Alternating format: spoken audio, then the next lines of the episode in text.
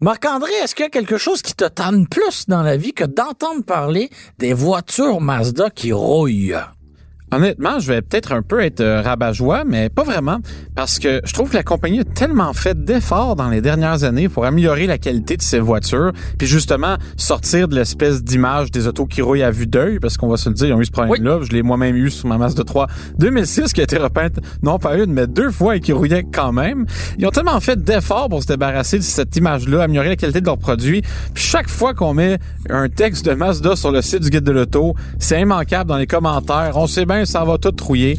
Comme chaque fois qu'on met un texte de Hyundai, on va se faire dire ouais mais la peau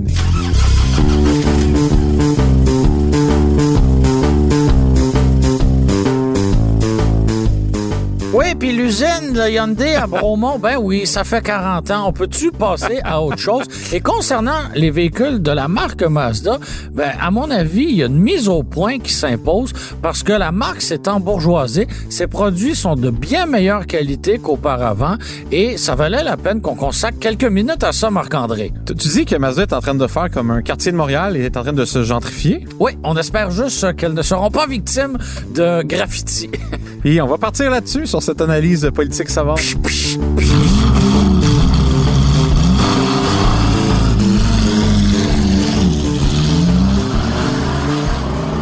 Avec toi, Marc-André, une anecdote savoureuse n'attend pas l'autre. Et dès euh, l'introduction, tu nous as, comme on dit en chinois, teasé.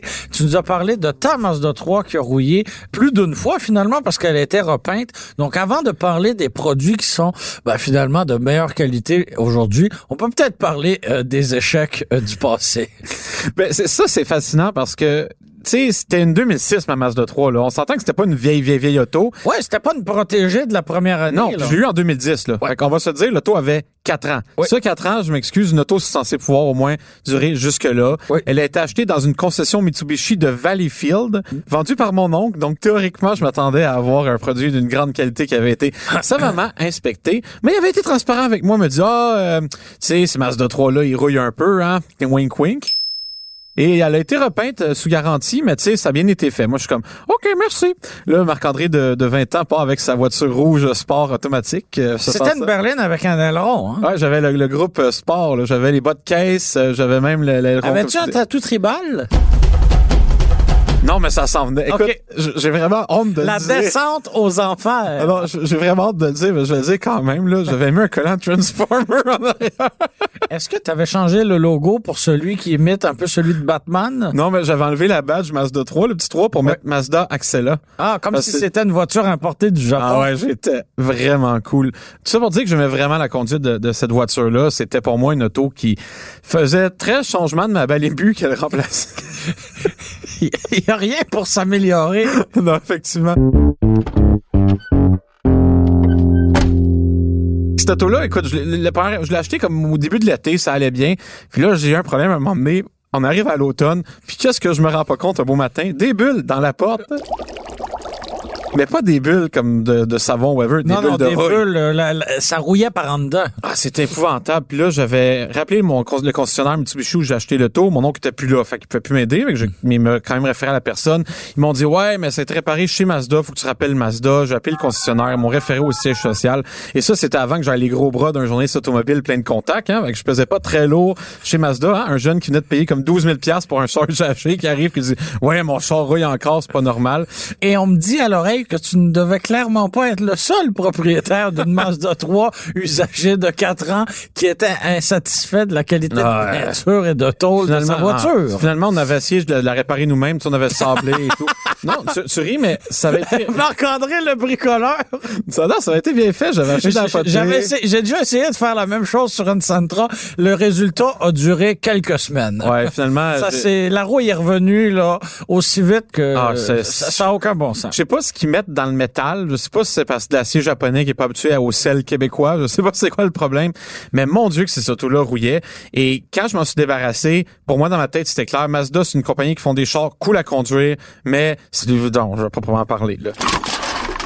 Oui, et ça, personne ne l'a jamais remis en question, ce côté-là plaisant à conduire. C'était valable pour la 3. Bon, évidemment, la MX-5, la Miata, ça, c'était indiscutable. Même la Mazda 6, hein, il y avait des versions Speed, il y avait des versions à moteur V6. Donc, c'était des voitures qui étaient destinées à des gens qui aimaient la conduite. Et ces gens-là, ben, ils aimaient les produits Mazda. Mais malheureusement, tout ce qui était euh, assemblage, euh, euh, vieillissement prématuré de la carrosserie, la corrosion qui sautait là-dessus comme le diable dans l'eau bénite. Je sais pas si c'est ça l'expression, mais OK. Et à cette époque-là, on se rappellera que les Mazda étaient très, très, très populaires au Québec. Bon, la Mazda protégée, la Protégée 5, c'était des belles histoires à succès au Québec. Ben oui, quand, tu dis quand on est arrivé en 2004 avec la Mazda 3, ça aussi, ça a été extrêmement révolutionnaire. On en a vendu à la tonne. C'était beau, bon, cher, mais on s'est vite rendu compte finalement que ben, ces voitures-là rouillaient. Donc, comme il s'en est vendu énormément, euh, on les a vus longtemps rouiller et beaucoup de consommateurs québécois ont été témoins de ce vieillissement-là qui était prématuré et l'image, ben, ça reste dans la tête des consommateurs. Et donc, Mazda et là, bon, si on regarde, là, exemple, une, une, Mazda 3 2014, par exemple, donc une voiture qui a 7 ans, ben, elle sera pas plus rouillée qu'une Sentra ou une Jetta, par exemple. Donc, ces problèmes-là de corrosion prématurée et de corrosion répandue sur la voiture parce que il n'y avait pas un pouce carré de tôle qui n'était pas rouillé, ben, euh, on, on ne les retrouve plus, ces problèmes-là de corrosion généralisée. Puis même à l'époque où Mazda était au pire de son niveau en termes de rouille, là, donc, mon père, pour me consoler, me, me voulait relativiser, me dit, tu sais, Marc-André, quand j'étais jeune, dans Hochelaga Maisonneuve, c'est la rue Darling, où euh, c'était la misère noire, son voisin avait supposément un Charger RT. Grosse misère, hein? Mais bon. Ça dépend. Un Charger RT 68 euh, en 82, c'était un peu la misère. Il y avait plus d'aile, il y avait plus rien. C'est ça qu'elle a dit. Il dit, tu sais, le gars parquait ça l'hiver, il l'avait acheté neuf même. Deux hivers après, c'était un tas de rouille ambulant puis deux autres hivers après, il était à la casse parce que le taux était fini. Fait que, tu sais, même si ton auto rouille un peu, ça n'a rien à voir ce que c'était avant. Ça, je peux comprendre en même temps que les gens étaient surpris de voir que, tu sais, les, les de 3 2004 de base, les beiges sable, là, on les a tous vu rouiller, ces chars-là. Oui, les mauves aussi, ah, le, le, le, bleu, bleu, violet, ah, quasiment. J'aime cette couleur-là. C'est plate qu'il l'ait pas refait. Mais bon.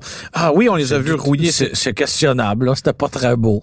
Ce qui était pas très beau, je vais te dire, c'est comment le train avant de la Mazda Speed 3 à l'époque euh, réussissait à contrôler, ou dans ce cas-ci, ne pas contrôler la puissance qu'elle avait. Ça, c'était pas très beau de une voiture qui était pas finie. Qui a dit que les gens qui achetaient ça devaient changer les supports à moteur pour arriver à avoir des performances correctes. C'est ça qui est ça.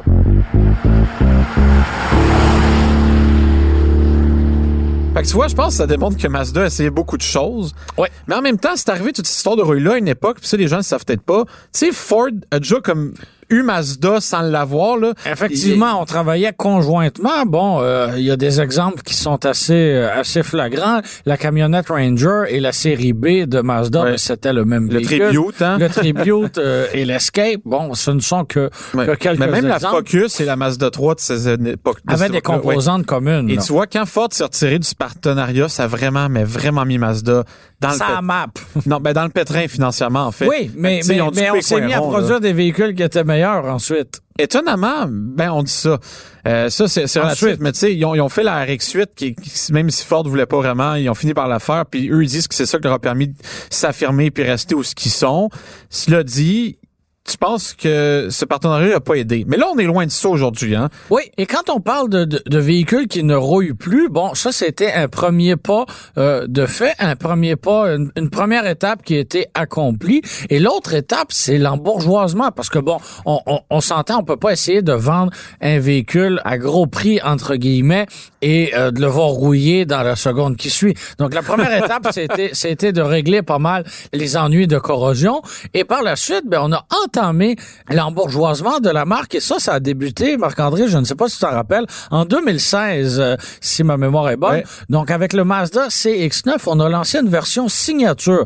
Donc, le Mazda CX-9, véhicule utilitaire sport intermédiaire à trois rangées et euh, à ce moment-là, on a offert une version haut de gamme euh, du Mazda CX-9. Je me rappelle qu'à ce moment-là, c'était assez peu convaincant comme version signature. On avait la même motorisation que la version de base, par exemple, On avait un intérieur, bon, qu'on, qu'on un peu mieux fini, c'était un peu mieux équipé, oui, mais rien pour écrire à sa mère. Ben, encore mais on avait ouais. jeté les bases de ce qu'on a aujourd'hui finalement. Ben, tu viens de le, le dire? Parce que je me rappelle d'avoir été dans ces coins-là, là, un événement, euh, si ma mémoire est bonne, là, à San Diego, euh, pour le lancement du CX5 signature. Oui, ben Et- voilà. Et c'était particulier parce que on arrive le matin, puis dehors, il y avait aligné des Mercedes, des BMW, des Acura. Et voilà. Puis là, je suis comme, c'est quoi que ça fait là? Ils disent, ah, c'est pour que vous compariez la- la- les deux véhicules parce que vous allez voir notre CX5 signature. Ouais. Qui, en plus, le CX5, en général, venait d'être modifié pour être plus raffiné et tout en conduite. Vous allez voir que ça se rapproche beaucoup. Puis moi, j'étais ultra sceptique. Je venais de passer la journée, tu sais, à, à conduire dans, dans des belles routes de Californie avec le taux. Mais je suis comme, mais là, voyons. Fait que là, j'embarque dans les voitures. Je suis comme, ils ont pas tort. Quand ils essaient, back à back, là, ce nouveau CX5-là qui avait embourgeoisé, comme tu dis, ben, il faisait le travail. Puis la réalité, c'est qu'un CX5, par exemple, en version de base, va être mieux fini et va présenter un habitacle un peu plus sexy, en, bon- en- comme on pourrait dire, Ouais. qu'un Forester de base, par exemple, Oh, ou même un Dieu. RAV4 de base. Oui. Mais quand on monte dans la gamme d'un même modèle, donc quand on monte dans la gamme d'un CX5, ben effectivement, on a de quoi concurrencer des certains véhicules dans des marques un peu plus luxueuses. Puis tu mentionnais le RDX, tu mentionnais Mercedes avec peu importe. peu Eux, avaient importe amené le un modèle. GLA à l'époque, un GLA ou même, bizarre, même ouais. un GLC euh, de base, par exemple, et on est dans la même gamme de prix. Donc, si on regarde le, le Mazda CX-5 dans sa version de base, bon, on a euh, deux roues motrices avant et euh, le, le moteur 2.5 euh, atmosphérique. Donc, c'est rien de trop, trop épatant. Mais quand on monte justement dans la gamme, puis on va voir, on va vers une version GT signature, oui, on a une facture salée à près de 45 000 mais euh, on a un moteur de 250 chevaux, 320 livres-pieds de couple en utilisant de l'essence euh, d'octane 93. Mais euh, toujours est-il qu'on a euh, une machine franchement très intéressante entre les mains, alors que pour le même prix, ben, chez Mercedes, on va avoir effectivement un, un- un véhicule plus petit, moins équipé, moins puissant, parce qu'on va avoir le 2 litres turbo. Là.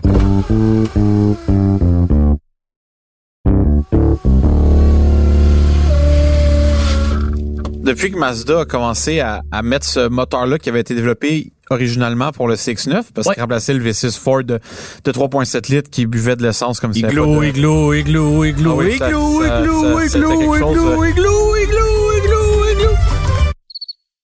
La première fois que j'ai eu un 6.9 à l'essai, j'avais fait 17.5 litres au 100. Bon. Puis ça, c'est une autre affaire. Chaque fois qu'on écrivait un article, C'est la dernière toujours- fois que tu empruntais un vin à tes parents? Écoute, c'était chaque fois qu'on a, on essaie une voiture et qu'on publie une consommation d'essence, il y a toujours un gars un peu étrange qui a Moi, un RAM qui avec fait le 8 vent- litres et ouais, demi c'est euh, au 100 sur l'autoroute. puis Moi, que- avec un RAM 1500 EMI 4 par C'est ça. 4 je fais 8 litres et demi, ben oui, en roulant à 102, dans- le vent dans le dos, en descendant une côte, euh, en tirant rien, en Exact, étant ben seul oui. à bord. C'est la Ben oui, consommation instantanée, je suis sûr que ça peut descendre. Faut que Ben oui, la consommation système moyenne. de puis- désactivation des cylindres. Si tu roules à 102 en descendant une côte, tu rouleras pas sur 8 cylindres. C'est normal qu'en consommation instantanée, tu consommes Ah oui, rien. puis du moment qu'il y a une petite côte, tu tombes à 15. Là. Mais, fait que tu sais, ce 2 litres t'es là quand ils l'ont sorti.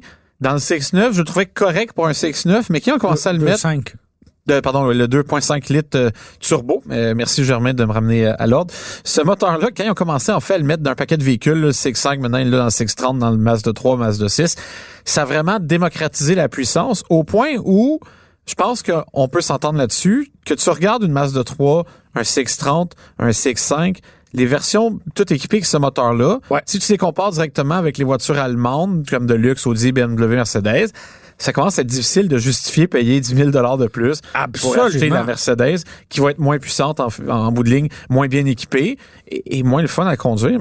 Tu sais, Absolument. Et beaucoup de gens vont regarder la facture d'une Mazda 3 justement à quatre roues motrices avec le moteur turbo et bon, vont voir que ça coûte finalement pas loin de 35 000 dollars et on va se dire mon Dieu, c'est juste une voiture compacte euh, parce que quand on regarde l'échelle de prix d'une Mazda 3 à sa sortie, donc en 2004, c'était 16 000 dollars pour le prix de base. Ouais. Bon, jusque là il y a rien d'anormal, mais le prix plafond était de 21 000. Donc on a vraiment transporté la Mazda 3 comment dire, on l'a... euh, Bon, on l'a poussé vers de nouveaux sommets. On l'a. Oui, exactement. Donc, on l'a fait pousser vers une gamme un peu plus élevée. L'avenir dira à Mazda si, euh, si c'est quelque chose d'intéressant.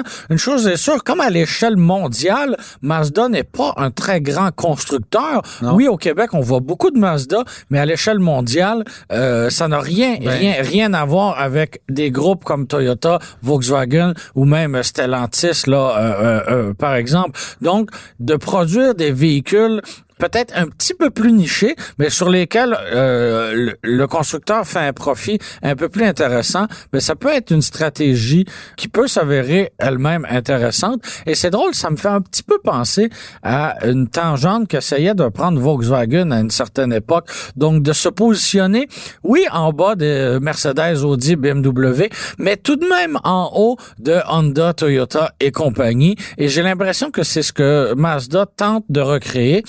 À voir si on aura droit à une féton euh, chez Mazda.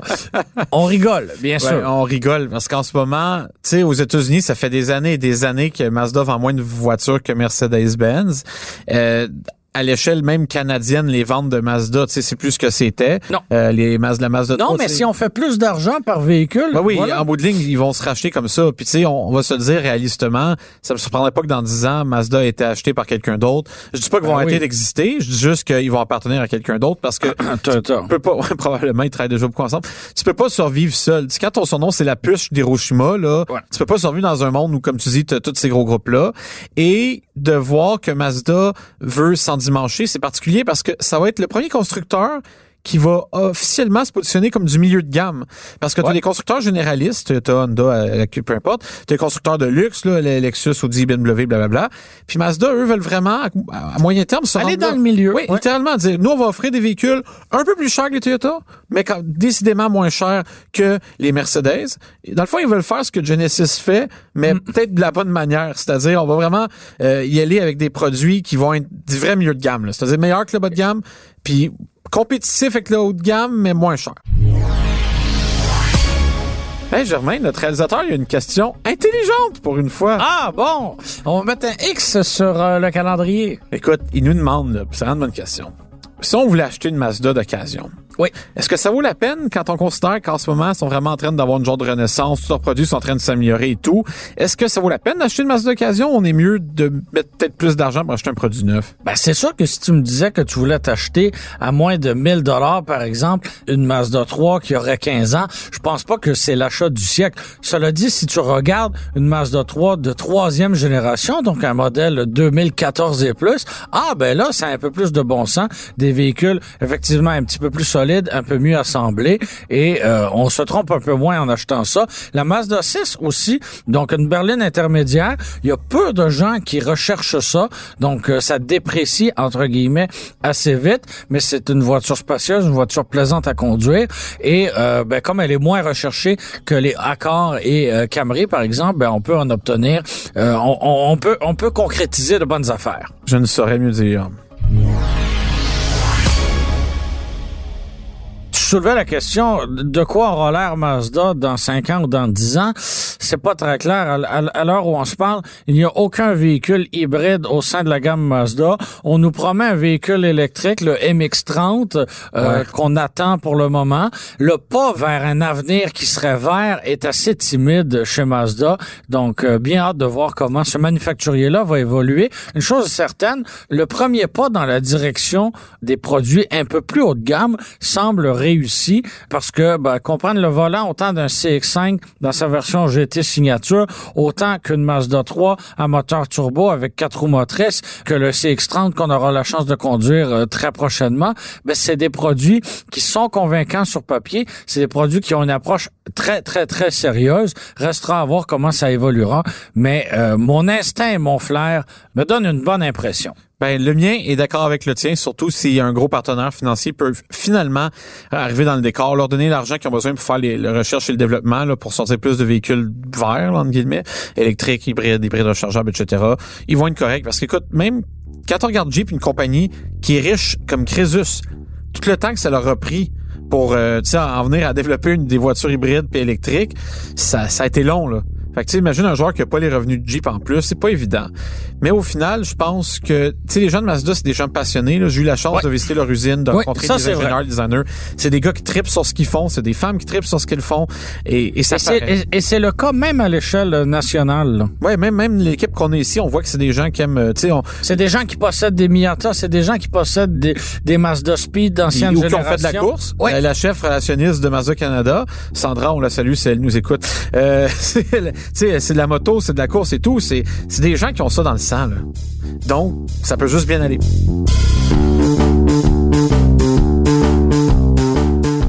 Merci d'avoir été des nôtres. C'était Marc-André Gauthier et moi-même à l'animation Germain Goyer. C'était Philippe Séguin au montage, à la réalisation et à la musique. C'était une production Cube Cube Radio. Radio.